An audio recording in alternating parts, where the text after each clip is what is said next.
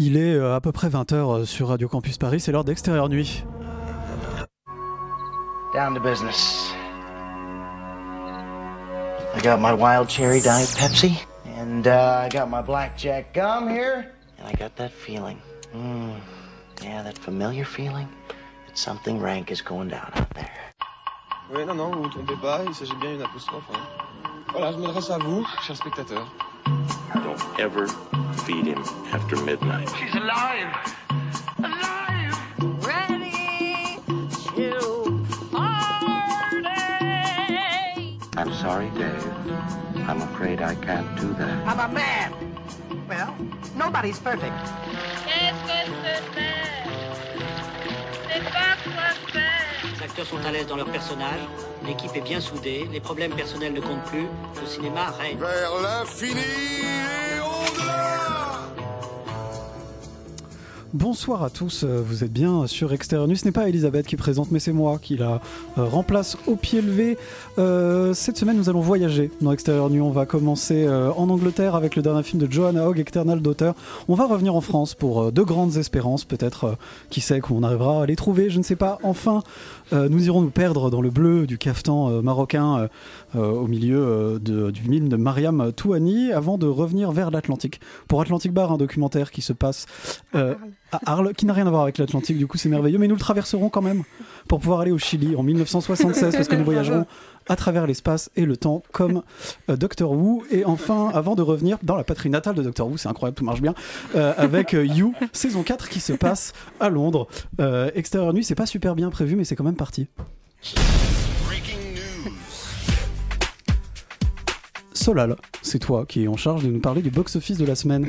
Oui, et euh, comme tout est merveilleusement bien prévu, le premier film euh, dont je vais parler, nous ne l'avons euh, malheureusement pas vu, donc je ne suis pas en mesure de vous dire si c'est euh, bien ou pas, mais c'est euh, Creed 3, et je rêve que Laurent le voit en 4DX pour ressortir avec des petits trous dans les yeux, qui a fait 386 000 entrées, et donc un cumul à, un, à, à peu près 2 millions d'entrées, donc ce qui est plutôt, plutôt pas mal, pour, enfin qui est plutôt bien pour, pour Creed quoi finalement. Euh, il est suivi d'assez proche par Scream, dont on avait dit pas uniquement du bien euh, par ici, avec, la merveilleuse Jenna Ortega, euh, qui fait donc cette semaine 373 000 entrées, euh, et donc avec une moyenne par copie de 849 euh, entrées par copie. En troisième position, nous avons Mon crime de François Ozon, et je vous laisse déterminer si c'est un crime qu'il soit donc à cette position-là, avec une moyenne de 517 euh, entrées par copie. Parmi les films dont vous avez parlé et qui sont sortis cette semaine, on a Sage Homme, enfin qui sont, sortis la semaine dernière, qui, euh, qui cumule 280 000 entrées.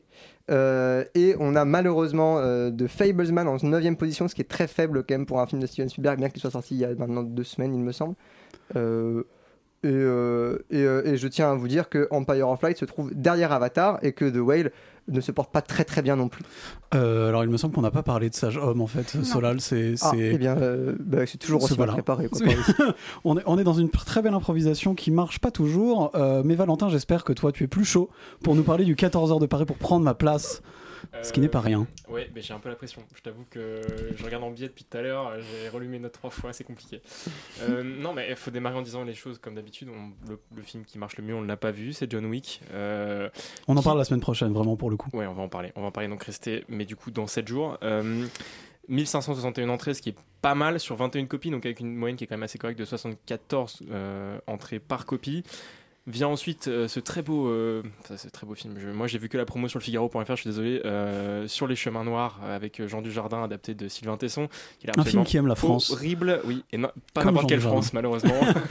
Euh, mais viennent ensuite euh, Deux Grandes Espérances et Le Bleu du Cafetan à 753 et 573 entrées, avec des moyennes assez sympathiques autour des 50 euh, entrées par plutôt beau c'est- démarrage. ce qui est plutôt pas mal en vrai en termes de moyenne. Euh, et en revanche, Eternal Daughter se plante un peu euh, avec seulement 26 euh, entrées par copie, 10 copies, donc 264 entrées en tout, c'est assez faible. Et le pardon de la semaine, je sais que vous l'attendez et je suis très heureux parce que la vanne est toute faite, tu vas voir. C'est un documentaire qui s'appelle We Are Coming, auquel évidemment personne n'est venu. voilà, c'est un peu triste. Euh, documentaire de Nina Fort qui, euh, et c'est son sous-titre, euh, est le la chronique d'une révolution féministe, je cite, qui s'intéresse donc au fait que les femmes ne prennent pas de plaisir au lit et s'intéressent à pourquoi et vont évidemment petit à petit venir en venir à démêler tous les fils du patriarcat. Une copie, une entrée, euh, donc une moyenne d'une entrée par copie. Euh, c'est assez net, c'est assez propre, c'est assez triste. On aime bien quand les vannes s'écrivent toutes seules parce qu'en plus on est paresseux dans Extérieur Nuit et on va commencer tout de suite euh, par le prochain film, euh, enfin le dernier film de Johanna Hogg, Eternal Daughter.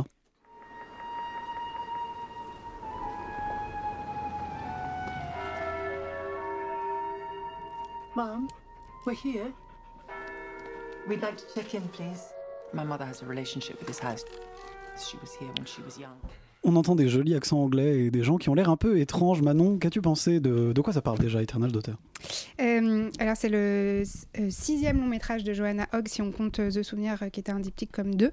C'est une réalisatrice britannique qui est assez méconnue en France, mais en ce moment, tous ses films sont projetés dans le cadre d'une rétrospective organisée par Condor. Et là, donc, dans ce film-là, c'est à nouveau Tilda Swinton qui incarne en fait un double rôle, enfin, elle joue les deux rôles du, film, une mère et une fille, qui sont en vacances dans un, hôtel, une sorte de manoir gothique dans la campagne anglaise euh, et dans lequel sa mère a vécu quand elle était enfant. Et en fait euh, avec ses vacances Julie donc la fille espère euh, en fait écrire son prochain scénario car elle est réalisatrice à partir des histoires que voudrait bien lui, raconter sa mère.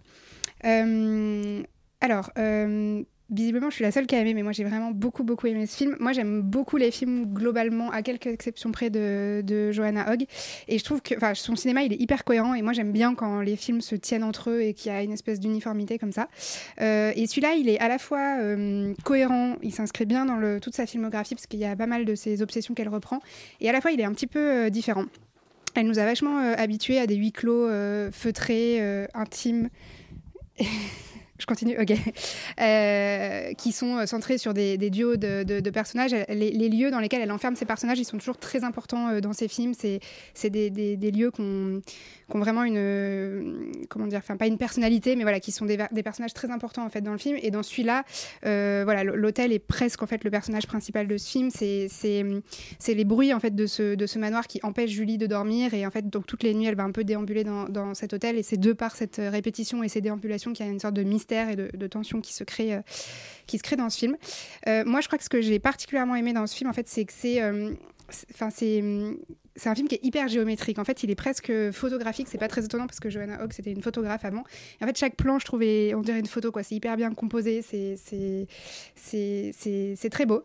Euh, tout est, tout se joue en fait dans euh, des sortes de réflexions, des, des, des raies de lumière. C'est, ouais, comme je disais, c'est, géométrique. Et moi, j'ai pris beaucoup de plaisir euh, à, voir ça. Et puis, il y a un jeu de forcément de, donc de chant contre chant euh, hyper basique, hyper géométrique parce que c'est donc interprété par la même actrice, mais en fait c'est hyper cohérent parce que, enfin, je vais pas spoiler euh, le film, mais c'est une nouvelle étude en fait des souvenirs, des fantômes, tout ça. Donc en fait, c'est normal d'avoir jamais les deux personnages dans le même cadre. Euh, le fait que ce soit un film qui est très resserré, qui est, tout, qui est dans un même lieu, qui est sur quelques jours, euh, ça fait que, hum, en fait, elle, porte, je trouve, une attention et un soin à tous les détails. C'est hyper raffiné, c'est hyper euh, british. Tout semble parfaitement à sa place. Et moi, c'est un film qui m'a mis dans une sorte d'état de plénitude que j'ai un peu du mal à expliquer, mais que j'ai adoré. J'ai trouvé ça hyper satisfaisant euh, à voir. Voilà. Et puis, bon, la forme est importante, mais le fond aussi, moi, en tout cas, ça, m'a, beaucoup touché. J'ai compris ce titre, Éternel d'auteur.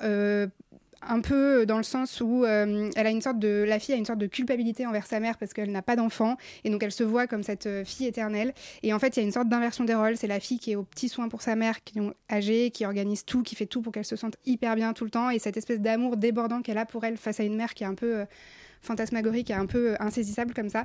Voilà, moi ça m'a ça m'a beaucoup beaucoup touché et j'ai vraiment aimé ce film tant sur le fond que sur la forme. Eh ben écoute, euh, carton plein euh, pour Eternal Daughter pour le moment en tout cas, mais je vois que Félix est en train de déguiser son couteau. Euh, Qu'en as-tu pensé de ton côté?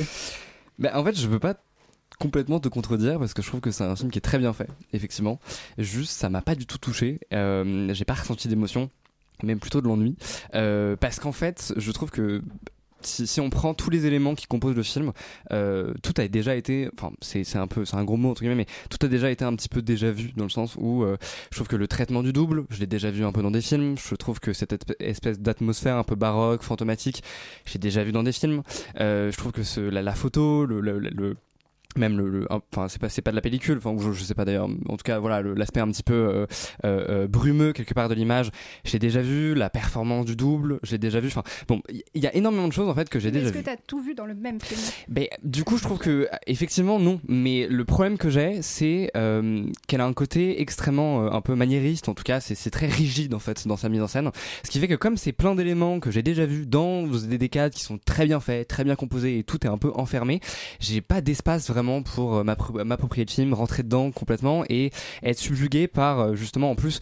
euh, C'est un film qui flirte un peu avec le fantastique et je trouve que c'est toujours bien quand t'as un, un espèce de supplément d'âme un petit peu voilà pour te pour que le film te hante. Et moi il me manque ce truc là c'est à dire que même si euh, tu mets un peu des lumières euh, étranges il y a des silhouettes qui courent dans des hôtels euh, ou des bruits étonnants je ouais il me manque quelque chose. J'ai l'impression que tout est trop fabriqué pour que je puisse complètement rentrer dedans et me laisser emporter. Et en plus j'ai un peu du mal avec l'histoire qu'on me raconte dans le sens où bon déjà je trouve que le, le twist entre guillemets est, est facilement devinable mais bon ça à la limite bon pourquoi pas si c'est bien amené que derrière c'est émouvant. Mais je trouve qu'elle elle en fait pas grand chose en fait si ce n'est une des scènes qui se répètent un petit peu c'est toujours un petit peu la même chose euh, scène de dîner où euh, il y a une confrontation, en tout cas la, la fille euh, euh, a une certaine culpabilité, etc. Mais au final, ça n'avance jamais vraiment. En tout cas, moi, je, je sens pas de progression vraiment dramatique euh, là-dessus. Et ça peut jouer sur du minimalisme si je trouve que Tilda Swinton est convaincante. Et là, c'est pas trop le cas. En fait, je trouve qu'il y a un côté assez mécanique dans son jeu. Je, je la vois un petit peu jouer justement la fille. Je la vois aussi un petit peu jouer la mère. Alors, on nous évite quand même l'écueil de du, du jeu un peu bipolaire entre guillemets pour vraiment marquer le le le- le- voilà les, les, deux personnalités, enfin en tout cas les, les deux euh, les deux personnes.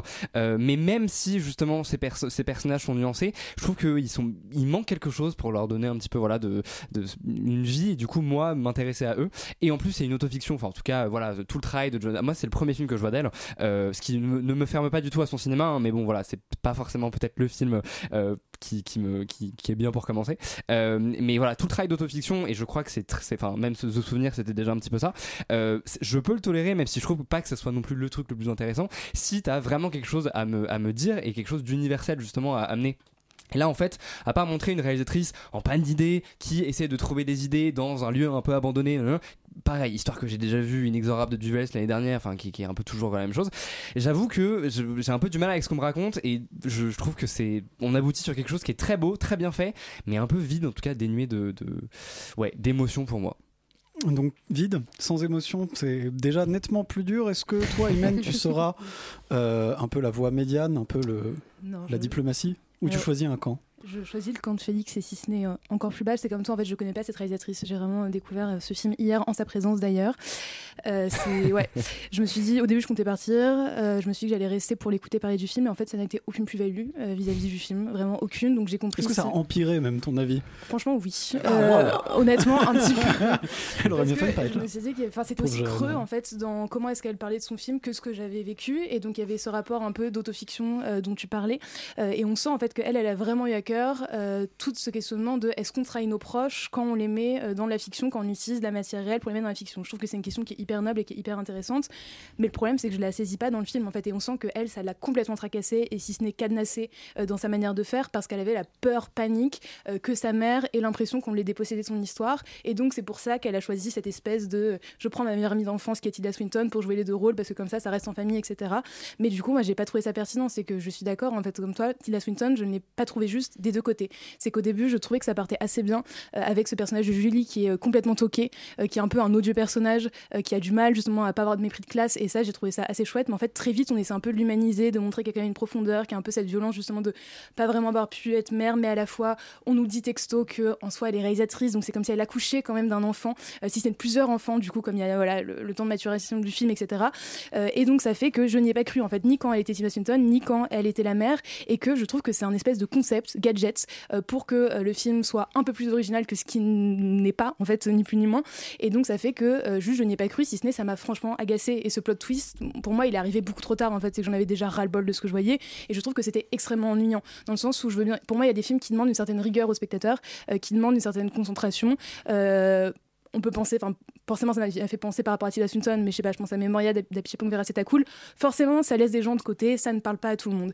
Or là, euh, je me suis mais viscéralement ennuyée parce que juste j'ai trouvé que c'était creux et en fait dans le creux de ce film, il n'y a aucune place pour le spectateur. En fait, il n'y a aucune place pour que nous on puisse projeter quelque chose, pour qu'on puisse saisir aussi par rapport à notre propre histoire de ce rapport au deuil. Et donc j'ai juste trouvé ça extrêmement vide et j'avais juste l'impression de voir un découpage technique plan par plan, euh, puisque comme tu l'as dit, c'est- on est pas que sur du plan fixe, mais quasiment. Et c'est un peu, oui, en effet, le chef-op est extrêmement doué, les lumières sont extrêmement belles, mais pour moi, il n'y a aucune vie à aucun moment. Et si ce n'est, j'ai trouvé que c'était un pitch de court-métrage, mais euh, parce que c'est produit par Scorsese et que c'est une réalisatrice qui, en soi, oui, a un renom, et Cathy Swinton, on doit dire que c'est génial, mais personnellement, je suis restée mais complètement à côté, ça ne m'a pas touché, mais une seconde, quoi. Enfin, c'était presque un peu douloureux euh, au bout d'un moment, sur bon, euh, tic-tac, c'est quand la fin, Enfin, j'ai vraiment détesté. Bon, bah écoutez, on est passé de la douceur à la violence euh, sur, ce, sur ce film anglais. Euh, Peut-être qu'en revenant en France, nous aurons de plus grandes espérances sur la qualité du prochain film. Qui sait? Quand j'allais voir ta mère à l'hôpital, tous les jours, elle me disait Tu verras, Madeleine, un jour, elle sera ministre. Je lui disais non, pas ministre, présidente. Prési- Présidente et des soupirs magnifiques, le cinéma français euh, de grandes espérances. Donc le dernier film de Sylvain Desclous. Qu'est-ce que tu en as pensé, Valentin? Oui, alors bah, je vais peut-être démarrer par le, par Oui, le pitch, n'hésite pas- pas à faire le pitch. Pour euh, resituer euh, en passant. Tu le disais, c'est le film de Sylvain Desclous, euh, avec notamment Rebecca Marder et euh, Benjamin Laverne, donc sur le papier un casting plutôt prometteur. Euh, ça raconte quoi? Ça raconte l'histoire d'un jeune couple brillant, donc constitué de Madeleine, qui est issue d'un milieu modeste équipé par l'ENA, qui sort avec Antoine, euh, issu d'une famille euh, beaucoup moins modeste, pour même pas dire extrêmement riche. En fait, son père est un, des avocats d'affaires les plus en vue de Paris. Et lui-même lui-même prépare l'ENA. Et un jour, sur le chemin de la maison de vacances en Corse, ils ont une altercation avec un local.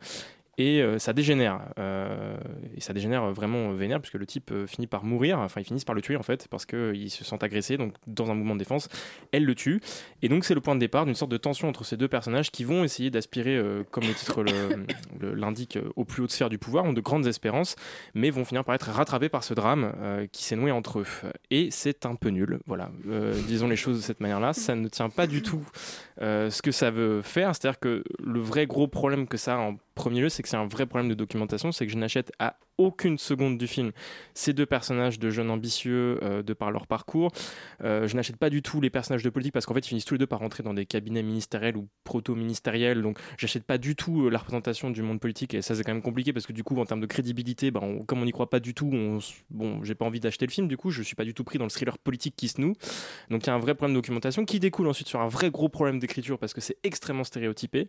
Que ce soit le personnage de Benjamin Laverne qui a l'air d'ailleurs, et je le disais à Yuri en faisant la vanne euh, en préparant l'émission, mais il a l'air plutôt mort que vivant dans ce mais c'est quand même vraiment problématique. Et je trouve que vraiment il atteint une espèce de quintessence de je ne joue rien. Euh, donc, ce qui est un concept intéressant. Euh, Rebecca Marder, en fait, est aussi, pour le coup, je sais que c'est quelqu'un qui est plutôt en vue, mais je la trouve vraiment mais nullissime, mais vraiment nullissime. C'est-à-dire que euh, elle est soit pas assez, soit trop, et parfois les deux en même temps, c'est très troublant. Euh, donc c'est très compliqué. Et le film comme il est très dialogué essaie d'être très explicatif très scolaire dans, dans son déploiement des enjeux etc en fait n'arrive pas à im- imaginer quoi que ce soit en termes de mise en scène non plus. Donc c'est très compliqué. Et puis même en termes d'enjeux j'ai l'impression qu'il il- il ne il passe à côté complètement de ce qu'il promet, c'est-à-dire il promet une sorte de pacte faustien entre ces deux personnages qui en fait vont euh, avoir un- une intimité, il va se créer un truc entre eux. Et ça va évidemment à un moment être porté à un, un momentum de tension, à un climax, voilà, ça va être un moment, ça va monter quoi. Et en fait ça ne monte jamais, ça reste complètement euh, très plat, il n'y a pas d'enjeu, il n'y a aucune capacité à construire des enjeux. Je me suis beaucoup ennuyé du tout, du coup. Et puis, euh, dernier point qui est quand même très problématique, c'est qu'au-delà du thriller politique, il y a une intention vraiment vaseuse euh, de faire, de tenir un propos sur la lutte des classes, Euh, parce que c'est vraiment littéralement le personnage de Madeleine est du coup issu d'un milieu défavorisé, dont elle a évidemment honte de manière viscérale, parce qu'il est impossible d'avoir une position neutre ou intermédiaire par rapport à cette situation. Elle est évidemment majeure de Sciences Po Lyon, parce que si elle était deuxième, ce serait moins prestigieux. Et elle est évidemment tiraillée par ces deux aspects-là entre un monde auquel elle con- que- qu'elle convoite et un monde duquel elle vient et dont elle ne peut pas se détacher réellement, incarné par un père qui a l'air à peu près euh, fou et alcoolique, euh, qui est, du- j'imagine, du coup la représentation classique des classes modestes. Donc, euh, très compliqué, voilà, parce que ça finit presque par justifier la violence en plus. Donc, euh, voilà, je suis pas, je suis pas emballé. Eh ben écoute, en tout cas, donc, quand on écoute sa chronique, ça justifie peut-être la violence, euh, la violence que tu vas peut-être avoir vis-à-vis du film Manon, je ne sais pas. Qu'en as-tu pensé? Euh, moi, je l'ai vu l'an dernier, ce film. Je l'ai vu en décembre dernier, donc c'est vraiment dur de me souvenir de quoi que ce soit.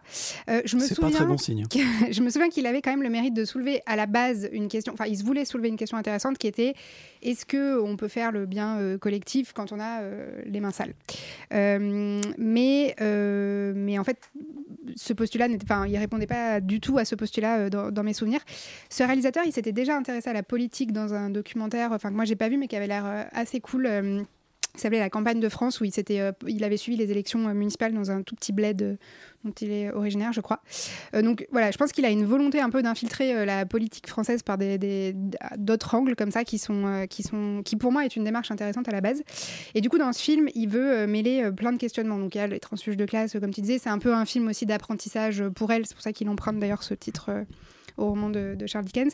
C'est à la fois un thriller politique euh, et puis c'est aussi un peu philosophique. Ça pourrait limite être un, sujet de bac de philo, genre est-ce qu'on peut faire le bien quand on a fait le mal, quoi, globalement.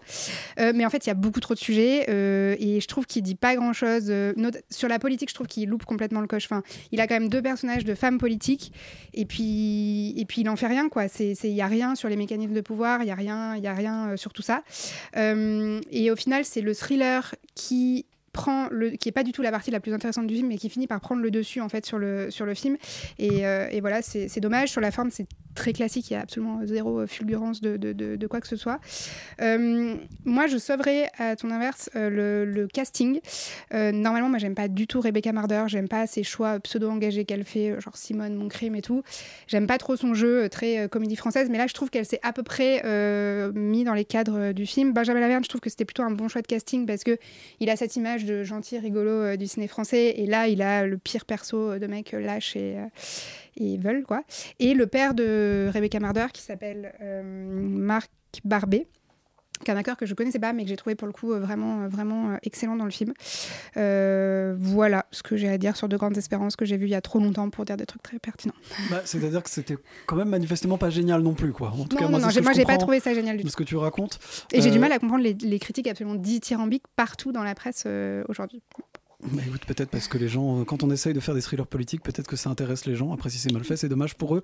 Euh, Solal, Solal, toi, qu'est-ce que t'en penses Peut-être que tu vas donner le dernier coup de, de- le dernier clou dans ce Euh, cercueil. Pas qu'un seul euh, dans, dans ce cercueil. Ouf. Bon, Euh, je suis un peu, je, je sais pas comment réagir du coup. Mais c'est bien, bravo. En fait, moi, je commencerai par dire que euh, ce qui me rend triste, c'est que Baron Noir existe, en fait. Euh, et que ça, ça arrive après. Et donc, ça, euh, c'est quand même assez, assez triste, je trouve, dans le. Dans le dans, enfin, en tout cas, pour ce film-là. C'est-à-dire qu'on sait qu'on est capable en France de faire des thrillers politiques qui fonctionnent, dans lesquels on est capable d'expliquer les mécanismes de pouvoir, dans lesquels on est, on est capable de les exploiter pour en faire une fiction intéressante. Et euh, là, ce n'est pas le cas. Et euh, en plus, le pire, c'est que c'est la promesse du film, euh, parce que si vous avez écouté ou vu la bande-annonce, euh, c'est quand même ce qui est promis. C'est que c'est un, on, on te- on promet un thriller politique, ce n'est absolument pas un enjeu du film, ça ne sert absolument à rien. Les personnages pourraient avoir un tout autre métier, ça ne changerait absolument rien à l'histoire qu'ils traversent. Euh, donc là, je trouve qu'il y a un gros problème. Non seulement, bah, euh, j'ai presque envie de dire d'incompétence par rapport au fait que bah, on sait faire ça dans le cinéma français, et en plus du fait qu'on ne, respecte pas la promesse qu'on fait à un spectateur. Et, ça, je trouve ça triste parce que bah, un billet de cinéma, ça coûte quand même de l'argent, donc euh, j'ai un peu envie qu'on me montre l'histoire qu'on a promis de me montrer. Donc ça, moi, à titre personnel, ça me met plutôt en colère. Ensuite, j'ai aussi envie de dire que bah, j'étais dans la salle du coup de ce film-là il y a deux jours et qu'il y a certains procédés de mise en scène, alors que ce n'est pas un film comique, qui ont fait rire toute la salle. Donc c'est, on est presque, c'était à la, à la limite du nanar quoi. C'est-à-dire qu'il y a des procédés. Je, je, je vous épargne l'imitation, même si j'ai envie de vous imiter le. le- Allez, je vous la fais. Fois n'est pas coutume. Allez, Solal, allez, Solal, Mais de toute façon, vous l'avez, vous l'avez chevaux, entendu. Vous avez, vous avez entendu des, des dialogues euh, qui sont joués à peu près du style. euh, tu sais quand, quand maman était vivante, euh, c'était pas pareil? Vraiment des trucs de ce niveau-là quoi. C'est-à-dire que vraiment on est. J'ai j'y ai sur- cru, hein. moi j'étais dedans. J'ai pas vu le film, mais. non, non, mais, mais c'est-à-dire qu'on est, on est dans une, je trouve, une, une caricature de ce qu'on a à peu près toujours fait de pire dans un espèce de cinéma intimisto-naturaliste français qui a un peu toujours existé et qui aujourd'hui existe de moins en moins. Euh, et, ça me rend, et ça me rend triste de voir que ça, euh, c'est encore, euh, c'est encore validé par la critique. Donc bon, ça, me, ça me rend assez triste. Euh, surtout que non non mais ça me rend assez triste parce qu'il y a et en plus il y a des confusions dans ce film là qui sont hyper euh, grossières entre euh, qu'est-ce que c'est que développer un personnage et qu'est-ce que c'est que expliquer ce qu'il a vécu ce qui n'est pas du tout du tout la même chose c'est à dire que là on parle de, il y a un personnage de mère qui est visiblement décédé et, il y a quelques années on ne la voit jamais elle n'a aucun enjeu on ne sait pas qui elle est on ne sait pas à quoi elle sert en fait il y a plein de choses dans ce film là qui sont dites et qui ne servent absolument à rien. Euh, c'est-à-dire que par exemple l'histoire du fait qu'elle ait tué quelqu'un etc ça n'a finalement à la fin quasiment aucun rapport avec sa carrière politique. C'est-à-dire qu'il y a une espèce de deux histoires qui se croisent pas. Et, Manon tu as fait la liste euh, non exhaustive de tout ce qu'aurait pu être le film mais en fait le film n'est finalement rien de tout ça. Et donc c'est quand même euh, enfin moi je trouve qu'il y a quand même un, grand raté là-dedans. Et en plus un peu un, foutage de gueule du spectateur qui a payé sa place. Donc ça me moi ça me tente pas mal Eh ben, euh, écoute, des plus grandes espérances naissent les plus grandes déceptions, ça se vérifie encore. Et euh, avant de, voilà, avant de, de- de déprimer encore sur ce cinéma français, on va passer au Maroc, de l'autre côté de la Méditerranée, où peut-être qu'on aura euh, un film de meilleure qualité avec le bleu du caftan.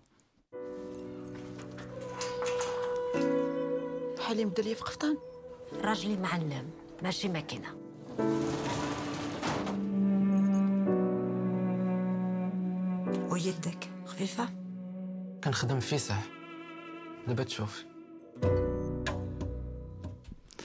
Imen, viens-tu nous délivrer de notre dépression dans cette première partie d'émission sur le bleu du caftan Je De quoi ça parle Alors, de quoi ça parle On va plutôt commencer comme ça. Alors, en tout cas, au début du film, c'est vraiment l'histoire de Halim et Mina qui sont mariés depuis une vingtaine d'années. Donc, ils vivent, euh, ils vivent au Maroc, dans la Médina de Salé. Euh, et ils tiennent ensemble un magasin euh, traditionnel de caftan. Euh, donc, c'est vraiment Mina qui est plutôt à l'accueil pour la vente et Halim qui est à la fabrication. Et au tout début du film, en fait, il y a un apprenti qui s'immisce dans, dans cette relation qui s'appelle Youssef et qui va disons modifier en tout cas les dynamiques euh, dans le couple. Et euh, en plus de ça il y a aussi euh, la maladie en fait de Mina qui va prendre de plus en plus de place. Et donc l'histoire bascule en fait entre à la fois eux et puis ensuite le deuil Enfin, en tout cas, les questions en tout cas, du deuil un peu anticipé et aussi euh, de bah, qu'est-ce que ça fait aussi de tomber amoureux, d'avoir du désir euh, pour quelqu'un d'autre. En fait, c'est ça. Euh, moi, personnellement, je l'ai vu cet après-midi. Rien n'était mis en place pour que ce film se passe bien de mon côté. J'étais très mal placée. Il y avait du bruit de tous les côtés. Je suis arrivée en retard. Bref. Et donc, au début, j'étais un peu en lutte avec ce que je voyais parce que aussi, j'ai lu un synopsis qui était extrêmement bâclé ou en tout cas qui réduisait vachement les thématiques en nous faisant un peu croire. En tout cas, c'est le pitch que vous pouvez trouver sur Allociné aussi, où on se dit qu'en fait, parce que ça parle d'homosexualité, où l'homosexualité est complètement acceptée euh, par la femme euh, et que donc c'est un espèce de juste secret euh, entre eux. Sauf qu'en fait, ce n'est- c'est beaucoup plus complexe que ça, je trouve. Et donc moi, j'ai regardé le film, en tout cas les premières parties, avec cette attente-là. Et donc il y a plein de choses qui me sont parues complètement incohérentes où je me disais mais qu'est-ce qui se passe là concrètement alors qu'elle est censée savoir, voilà. Et en fait, il faut vraiment pas regarder le film en se disant ça. Il faut lâcher vraiment ce que vous pouvez lire euh, en termes de pitch. Et là, j'ai accepté de rentrer dedans et j'ai trouvé ça extrêmement pertinent en fait. Je trouve que c'est un, c'est une maîtrise totale. Euh, donc cette, euh, pardon, j'ai même pas parlé de la réalisatrice, euh, mais qui du coup s'appelle Mariam Touzani, qui est actrice. Moi, je l'avais surtout vue chez Nabila Youch, notamment dans Raza et dans Much Love. Et là, c'est son deuxième film après Adam que je n'ai pas vu personnellement. Et en fait, on est vraiment dans une grande maîtrise où à la fois les acteurs sont extrêmement bien dirigés, la caméra, je l'ai trouvée vraiment toujours posée au bon endroit. Je trouve que tout est mis en place en fait dans le dispositif pour nous raconter à la fois la violence extérieure, à la fois l'espèce de douceur et de tendresse entre, ces deux personnages qui est juste sublime avec des séquences qui sont extrêmement bien écrites. Moi, je pense à cette séquence où ils imitent un peu euh, les clients du magasin, où il y a du jeu entre eux, on sent qu'il y a du non-dit, on sent qu'il y a du tabou, on sent qu'il y a du secret, mais malgré tout, en fait, ils s'aiment et juste à voir, j'ai trouvé ça vraiment, vraiment sublime. Et donc, euh, voilà, l'esthétique est extrêmement léchée, mais je trouve que c'est pas too much en fait. Et c'est assez rare de réussir à avoir cette maîtrise-là et ce dosage entre à la fois des moments de drame, à la fois des moments juste d'intensité et des moments de beauté. Euh, et surtout, donc encore une fois, c'est vraiment ce scénario, quoi. C'est c'est comment est-ce qu'on tisse ça euh, de fil en aiguille, désolé pour le mauvais jeu de mots, mais c'est vrai, en fait, notamment dans la relation entre Youssef et Halim, puisque au début, moi j'y croyais pas, Euh, je me disais c'est un peu téléphoné, j'avais l'impression d'être un peu comme dans Joyland, où euh, deux personnages doivent s'aimer et être ensemble parce que c'est un peu ce que le scénario promet, et donc j'avais du mal en fait à saisir les enjeux de leur relation, et au final j'ai trouvé que c'était enfin d'une pertinence euh, assez folle et, euh, et que c'est extrêmement ressenti en fait. Euh, et moi, ce qui m'a intéressé aussi dans ce film, encore une fois, c'est la dimension politique. Et en fait, à l'instar de Nabil Ayouch, qui va plutôt en fait traiter des dimensions politiques par le collectif, par le groupe et par un, truc choral. Je pense à Razia, où c'est vraiment cinq, quatre ou cinq en tout cas points de vue et histoires différentes qui sont censées nous parler de la politique au Maroc. Là, elle pose vraiment sa caméra dans l'intime pour nous dire des choses qui sont hyper pertinentes et extrêmement importantes, à la fois donc bien entendu sur le tabou de l'homosexualité, sur le fait que ce soit pas légal au Maroc, mais aussi juste euh, sur bah, la société, euh, l'ubérisation de la société. Donc c'est vraiment dit euh, aussi en filigrane et sur la perte en fait de ces métiers traditionnels là que personne ne veut faire. On comprend que c'est complètement une denrée rare et que ça et que ça se perd et donc ça donne des scènes aussi extrêmement sublimes juste de partage en fait de connaissances et de et juste de ce métier-là. Donc moi je trouvais que c'était un film très beau et notamment aussi dans des moments documentaires où juste elle pose sa caméra dans la rue et on voit des gens vivre ces cafés avec tous ces hommes. Enfin j'ai trouvé ça vraiment sublime et une très grande maîtrise. Je le conseille. Euh, une mal- moralité ne pas écouter, euh, enfin ne pas regarder Allociné, il, il ne faut qu'écouter Extérieur Nuit. Écouter Extérieur Nuit tout le temps, il n'y a qu'Extérieur Nuit, c'est ça le seul truc qui compte. Euh, Est-ce que toi, Rita, tu as été aussi emballée Je suis assez surprise que tu n'aies pas fait de blague en m'introduisant, Laurent. Ça ne te ressemble Oui, pas. c'est vrai que j'aurais pu, mais Euh, j'ai trouvé ça facile. Alors, ayant passé Même si je ne 18 sais- ans de ma vie dans ce pays euh, et y retournant assez fréquemment, je suis toujours très frileuse quand je vois des films qui s'y passent parce que, surtout quand c'est une question de lutte et surtout quand je sais que Nabil Ayouch est à la production de ce film, euh, j'ai j'ai toujours un peu peur parce que parler d'homosexualité dans un pays où c'est une forme d'amour encore illégale, c'est souvent tomber dans certains écueils, soit du violence porn où on va nous montrer vraiment des gens qui se font tabasser en disant regardez les gueux ils sont pas encore compris, soit des clichés sur la haine, ou alors le personnage va mourir dans d'atroces circonstances avant la fin. Merci à Mariam Touzani de faire des films aux enjeux aussi grands parce qu'ils sont intimes justement et j'ai pas envie de faire de la redite de ce que tu disais euh, je vais t'appeler Mariam bah faisons comme ça Imen parce que je trouve ça tellement juste ce que tu disais sur la pertinence de ce film et ce film est justement par son intimité et par le fait qu'il nous offre des personnages très complexes et très pudiques parce qu'il y a des moments où ils sont dans la, ils, frisent la, limite de qu'est-ce qu'on considère comme un peu moral ou pas tellement même sur leur relation entre eux même dans leur amour. C'est un film sur l'amour justement sous toutes ses formes les plus incompréhensibles et pourtant universelles sur comment est-ce que on a trois personnages qui vont avoir des dynamiques qui vont changer sur un film pas si long que ça. Et honnêtement à chaque fois c'était à chaque scène, j'étais enchantée. Montrer que la culture marocaine, c'est oui, avant tout, se découper des mandarines les uns pour les autres. C'est principalement ça. Je pense que c'est ce qui tient l'unité de ce pays, ça et les cafés. Enfin les cafés où on sert que du thé, par ailleurs. Euh, C'est un film que je, juste voilà. Loubna Azabel, elle est tellement intense et Saleh Bakri, il est émouvant dans son silence. Il ne parle pas dans ce film et il a des yeux. J'ai eu envie de mourir pour ses yeux. Et Ayoub Me- Messi, oui, c'est le seul Marocain des trois et j'y reviendrai. Euh, et c'est le son premier film, si je dis pas de bêtises, en tout cas son premier film à l'international. C'est un mystère, c'est une intrigue ce personnage, c'est le seul qui ne se révèle jamais. J'ai adoré être dévastée par ce film, pleurer, pas dans les scènes plutôt tristes, mais plutôt dans les scènes de danse, dans les scènes légères, et tomber amoureuse de ces personnages. Et franchement, encore une fois, parler de l'art du caftan, qui est une vraie problématique dans le pays, au même titre que tous les types d'artisanat et de métiers qui sont en train de disparaître, parce qu'à la fois c'est difficile, on peut pas bien les rémunérer, et à la fois s'ils n'existent pas, comme tu disais, il y a d'autres personnes qui peuvent le faire pour moins cher. Et puis voilà quoi, je, je, moi pour moi c'est un énorme oui. J'ai adoré Adam, son premier film. Euh, j'ai adoré celui-ci. Et juste pour la mini anecdote, effectivement, il y a un seul acteur marocain sur les trois et ça s'entend. C'est idiot, mais ça s'entend parce a- je crois qu'il y en a un qui est palestinien et elle, je sais pas trop, mais je crois qu'elle est belge d'origine marocaine. Et en fait, euh, moi j'avoue au début, du coup, c'est la petite chose qui fait que je suis pas rentrée entièrement, mais c'est tellement anecdotique euh, sur le reste et on s'y fait vite. Et en vrai, ils, fake bien leurs accents marocains euh, de, parce que c'est un dialecte différent. Voilà, donc avoir absolument ne pas rester sur cette dernière note, euh, c'est sublime. Euh, Manon, en tant que femme euh, racisée, émigrée. Ah non, merde. Pardon, c'était la vanne pour Rita. Je, me suis emmêlé les pinceaux. Qu'est-ce que t'as pensé du film quand même? C'est un point de vue qui m'intéresse. Bon, si j'ai le droit de m'exprimer sur ce film. Euh, non, moi j'ai autant aimé que Imen et Rita. Pour moi, c'est vraiment l'anti-Ouria dont on disait pas beaucoup de bien la semaine dernière. Là, c'est politique, mais absolument tout sauf démonstratif. C'est donc, elle traite d'un- tabou assez lourd dans la, la- la société marocaine, mais qui. a quand même été pas mal traité au cinéma, mais là elle le fait avec un point de vue et une écriture qui est vraiment euh, vraiment nouvelle en fait. Juste le fait de rendre donc Mina sa femme euh, plus ou moins consciente quand même, je pense, de l'homosexualité de son mari. En fait, ça fait qu'elle arrive à faire un film qui parle de bien autre chose, quoi, qui parle d'amour, qui parle d'amour euh, vraiment inconditionnel, qui parle de désir, qui parle de devoir. Enfin, il y a plein, plein de thématiques. Il y a une véritable complexité humaine dans ce, dans ce triangle amoureux, parce que les, les rapports, ils sont ils sont humains, mais ils sont aussi euh, ambigus. Il y a un vrai respect euh, des, contradictions. Et, euh, et voilà, je trouve que cette complexité d'écriture, ça peut souvent pêcher dans des films qui se revendiquent politiques. C'est un film aussi qui est d'une incroyable douceur et, sensualité. Elle montre rien du tout. Tout se passe bah, dans le regard, comme tu disais, notamment celui de Ba- Bakri, qui à la fois, il, il transpire un peu la, culpabilité et en même temps, il dit jamais rien. Son, son personnage est vraiment très très émouvant et hum, toujours un peu en décalage, à la fois voilà par son désir et ce qu'il ressent, mais aussi euh, notamment via son art et son travail où il sent que voilà c'est un truc qui est en, voie de disparition et tu sens qu'il est jamais voilà il est jamais tout à fait à sa place et c'est un personnage qui est très très émouvant. Loubna Azamal vraiment incroyable actrice, mais ça on le savait déjà et, euh, et l'érotisme de tous ces plans, enfin vraiment juste éplucher une mandarine, euh, ça devient érotique dans le film. Coudre des perles sur un cafetan, ça devient érotique. Enfin vraiment je sais pas ces, plans de caméra sont vraiment euh, sont vraiment trop beaux. Je pense que le seul truc qu'on pourrait reprocher au film, moi, c'est pas mon avis, mais c'est peut-être que le fait de cette pudeur et de laisser hors tout ce qui pourrait être complexe à montrer. On peut peut-être penser que c'est un peu de la, paresse de mise en scène. Je sais pas. Moi, je partage pas cette opinion. Je trouve que c'est vraiment justement le pile poil le bon traitement euh, pour traiter euh, de ces thématiques-là. Eh bien, enfin, euh, le, cinéma marocain nous aura sorti un peu de notre torpeur et nous allons repasser, la, nous allons repasser la Méditerranée pour aller à Arles, où ne se trouve pas l'Atlantique, mais se trouve l'Atlantic Bar, qui est le prochain documentaire dont nous allons parler. Jacques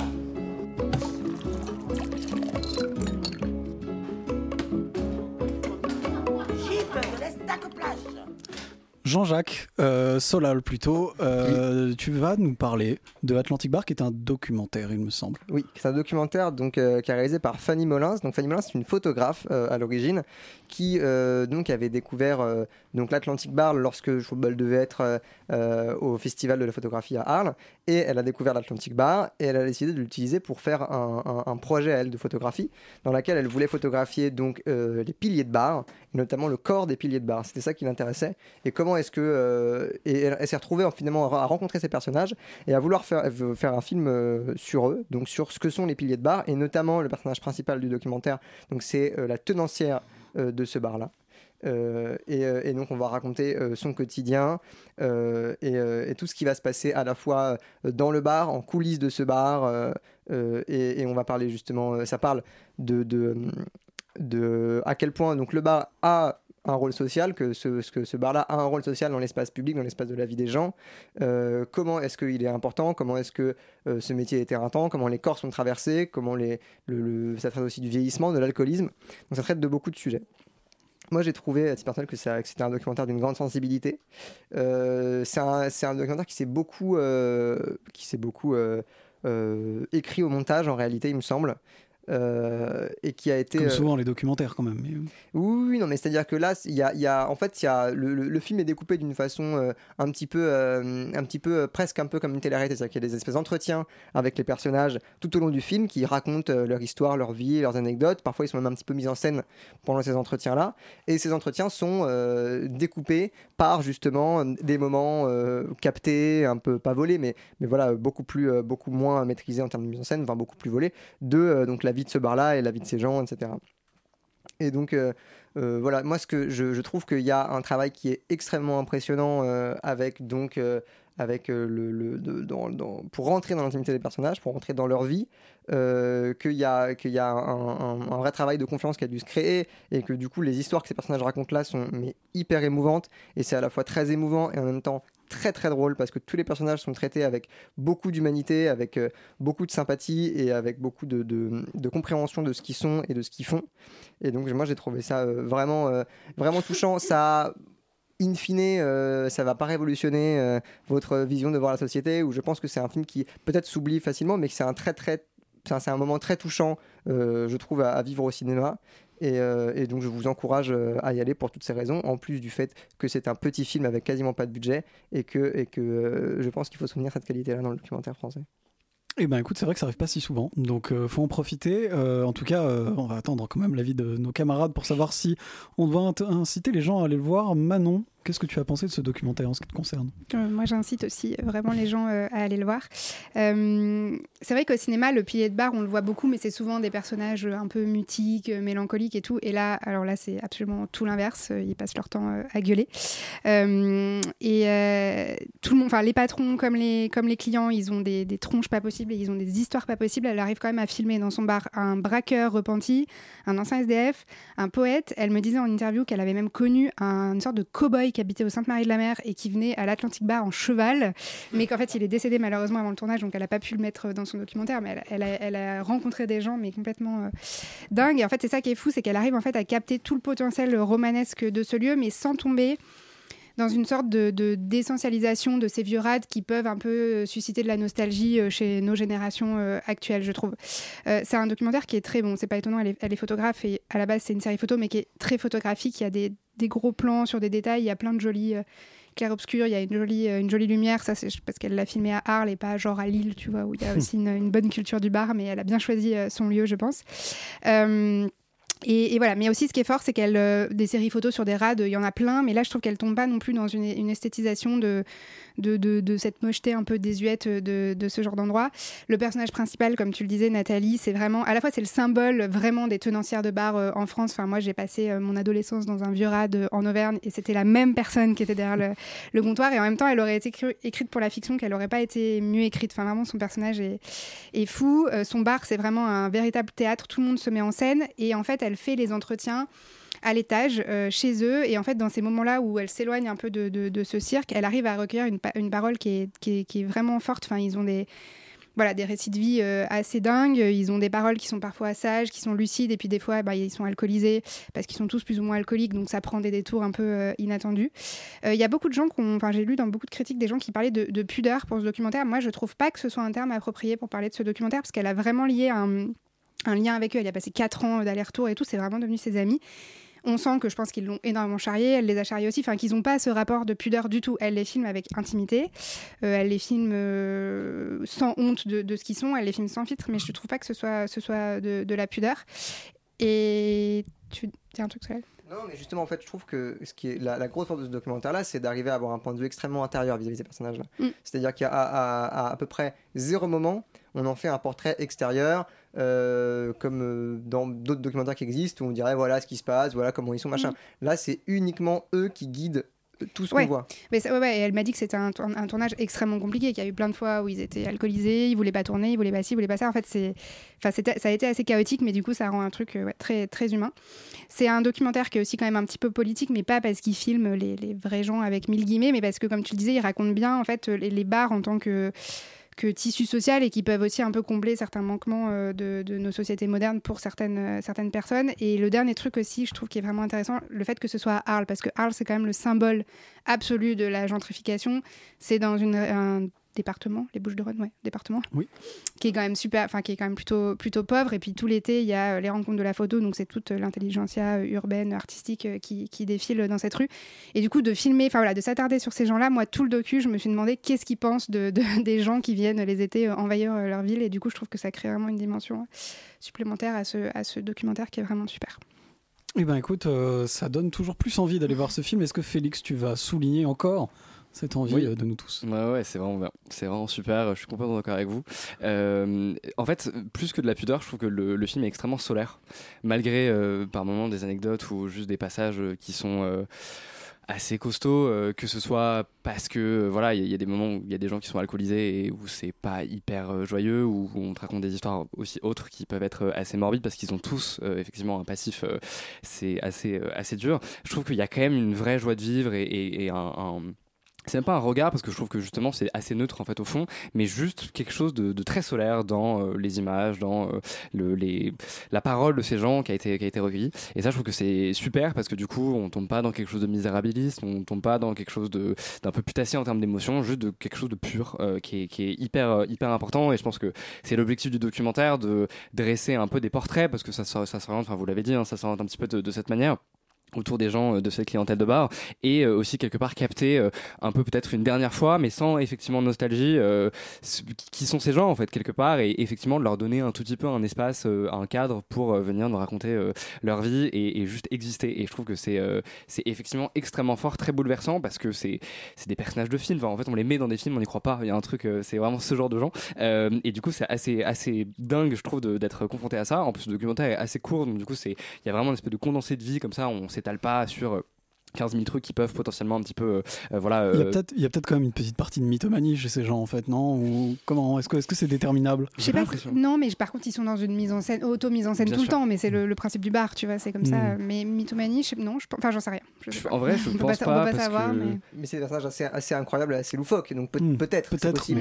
mais- Mais verra. le braqueur qui a quand même les trucs tatoués sur sa pas- main pour pas tricher point au poker. Ce qui est c'est- intéressant aussi, c'est qu'il n'y a pas de point de vue là-dessus.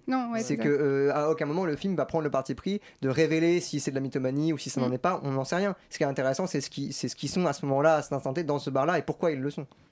Exactement, et c'est vrai que du coup, on a même euh, quelqu'un qui nous explique sa routine pour, enfin, en- grosso modo, enfin, comment, comment il organise sa vie, pourquoi il vient justement à ce bar-là. Et, je trouve que c'est aussi, euh, euh, moi personnellement qui suis jeune, qui ai grandi avec la technologie, nanana, euh, on a un rapport social qui est pas du tout le même que ces gens-là. Et je trouve que c'est hyper intéressant et hyper important de se confronter à ça aussi et de se dire, ah ok, d'accord, c'est comme ça qu'à l'époque, en fait, ça se faisait. Et c'est pour ça que c'est hyper important, c'est pour ça qu'effectivement, c'est profondément triste que ça disparaît. Et, que c'est triste aussi de, de même se méfier par moment de ce genre de rade un petit peu pourri qu'on peut voir voilà du, coin de l'œil dans, ce genre de ville alors qu'en fait en vrai il y a des gens qui y sont ils sont pas méchants ils sont même extraordinaires et qu'on devrait peut-être même un peu plus euh, s'y intéresser. Bref donc euh, je trouve que tout ça est extrêmement fort et en plus je trouve que le film est très beau. Effectivement elle est photographe on l'a dit euh, et c'est pas juste plastiquement beau c'est je trouve que elle va venir effectivement s'intéresser à des détails. Euh, encore une fois, dans cette espèce de logique de euh, segmenter l'espace, mais euh, voilà, c'est un peu potentiellement la dernière bière qui va être servie. Qu'est-ce que c'est que de servir une bière dans cet endroit avec voilà ce verre, cette main qui est un peu euh, ridée? Enfin, je sais pas, il y a vraiment des espèces de détails comme ça qui sont extrêmement beaux et qui en deviennent très cinégéniques. Et surtout, de manière générale, je trouve que de, réussir par aussi le 4 tiers qui évidemment aide à la composition, faire de très belles images, ça invite au regard et ça invite justement à regarder cet endroit qui peut être potentiellement un peu méprisé ou mal vu. Ça invite à regarder ces gens-là. Et, et encore une fois, je trouve ça extrêmement simple, mais, mais super parce que ça met pas forcément en avant, juste ça, encore une fois, euh, dirige le regard vers, vers, euh, vers tout ça. Donc, du coup, non, non, c'est- génial. Regardez ce, ce film qui est malheureusement pas beaucoup distribué. Je crois qu'il est disponible dans trois salles à Paris. Ah ouais, c'est Euh, ouais, c'est tout. Je crois Pourtant, que c'est au était, à- Luxor. qui était à Cannes. Euh, ouais. Luminor et au reflet, je Ah oui, crois. ouais, voilà, Médicis, il me Oui, un, un truc comme ça. Et il y a un dernier truc qu'on a, en fait, qu'on n'a pas dit euh, quand on a pitché le docu, c'est qu'en fait, il est, euh, il est en, enfin, au moment du documentaire, le, le- le- le propriétaire a voulu reprendre le fonds de commerce. Donc il y a un peu cette bataille-là. Et donc là, en fait, il- elle m'a dit, la réalisatrice, qu'ils occupaient le bar illégalement parce que la personne a repris, enfin voilà, ils peuvent plus euh, avoir leur activité de bar, ils l'occupent illégalement et qu'ils sont dans une situ- situation extrêmement précaire et que les, anciens clients continuent d'y aller en apportant leur propre boisson parce qu'ils ne peuvent plus, ils font plus des de boisson. Et voilà, et que c'est devenu vraiment un lieu de, de- de lutte, quoi. Eh bien, écoutez, euh, peut-être qu'on vous conseille d'aller lutter avec euh, ces gens de l'Atlantic Bar. En tout cas, euh, nous, à Extérieur Nu, on aime cet alcool, la France d'un peu des piliers de bar, des poivreaux, et cet alcoolisme un peu, un peu de squatter. Ça, c'est beau. En tout cas, on aime ça, et, on va voir si on aime autant le Chili en 1976. C'est assez peu probable. A continuación se dirige al país Su Excelencia el Presidente de la República, General Augusto Pinochet Ugarte. Euh, Augusto Pinochet, ça a l'air un tout petit peu moins fun quand même euh, tout de suite. Euh, mais du coup, est-ce que tu peux nous le confirmer, Rita, ou pas? Euh, mais en fait, je sais que Yuri va ensuite un peu désinguer le film, donc je vais essayer d'être un peu Spoiler moins... alerte. être- d'être un peu moins euh, violente, disons. Sachez simplement que je me suis posé des questions sur Pinochet pendant le film, parce qu'effectivement, je me suis un peu ennuyée. C'était pas une gentille personne après. Mais alors, ça, je savais, mais j'étais juste très curieuse de savoir pourquoi il s'appelait Pinochet. Et en fait, son père est d'origine bretonne. Voilà, je tenais à. Pas très intéressant. Ceci voilà. explique-t-il cela Euh, donc, on est au Chili en 1976, duh, mais on est trois ans après euh, l'arrivée de Pinochet au pouvoir, et c'est l'histoire de Carmen, euh, une femme euh, de pff, la 40-50aine, mais qui est déjà grand-mère, qui part superviser la rénovation de la maison de famille en bord de mer. Donc, en fait, c'est globalement les vacances d'hiver, et elle part avec sa fille enfin ses enfants et ses petits-enfants, mais sans le mari qui est médecin, qui reste à la capitale parce qu'il a du boulot à faire. En arrivant, déjà ça prend un certain temps de s'installer, mais l'histoire principale c'est qu'en arrivant, le prêtre de, la localité où ils passent leurs vacances lui demande de, de l'aider à soigner un jeune qui euh, est blessé et visiblement a l'air d'être un résistant euh, anti-Pinochet. Et, euh, et on comprend petit à petit le fait qu'elle va s'engager sans le vouloir pour aider ce jeune homme et essayer de le faire fuir contre la dictature de Pinochet. Elle qui vient d'une vie très rangée, qui n'a rien à voir avec tout ça, c'est une famille bourgeoise classique. Qui euh, ni n'aide ni ne n'aide pas, disons. C'est un peu euh, la famille de base, disons. Euh, alors, ce que j'aime beaucoup déjà dans ce film, c'est sa photographie. Pour ce qu'on présente comme un thriller politique, qui à mon sens effectivement n'est pas forcément un thriller politique, mais plutôt une espèce de film paranoïaque très calme et très lent sur une dictature vue par l'intime. Et encore une fois, on revient sur l'intime politique, un peu comme avec le bleu du cafetan. Et je pense que pas mal des films que je vois en ce moment de réalisatrices parlent de l'intime politique et je trouve ça très intéressant de plein de pays différents. Euh, c'est une photographie pastel très colorée, très acidulée, un peu comme euh, Promising Young Woman dans les années récentes, et qui contraste vraiment beaucoup avec les thématiques et surtout avec les scènes qui sont filmées et qui créent presque une certaine violence et un certain stress, ce qui est aussi accompagné par la BO qui est hyper intense. Surtout vu que c'est très calme, encore une fois, et très lent comme film. Et moi, j'aime bien ce contraste parce que ça a fait que j'étais tenue malgré le fait qu'effectivement, et c'est le problème majeur, il se passe pas grand chose dans ce film. Il n'y a pas tant d'histoire que ça.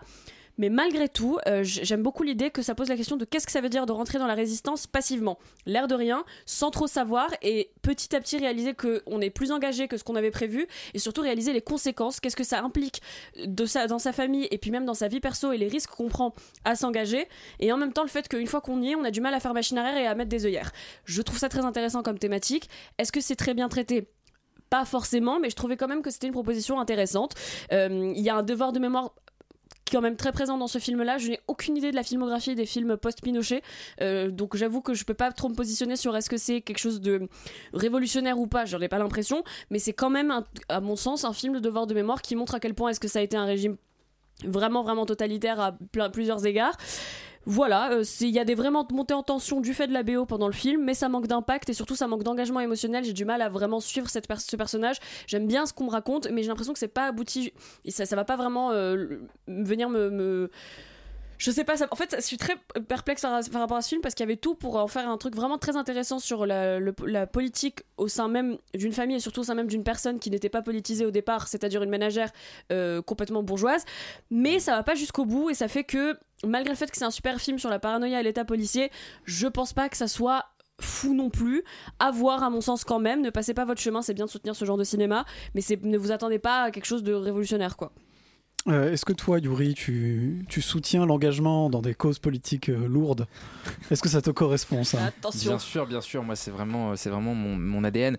Euh, non, mais je, comment dire, ce que tu dis, Rita, n'est pas faux. Malheureusement, pour moi, c'est la note d'intention du film et c'est pas ce que je vois à l'écran.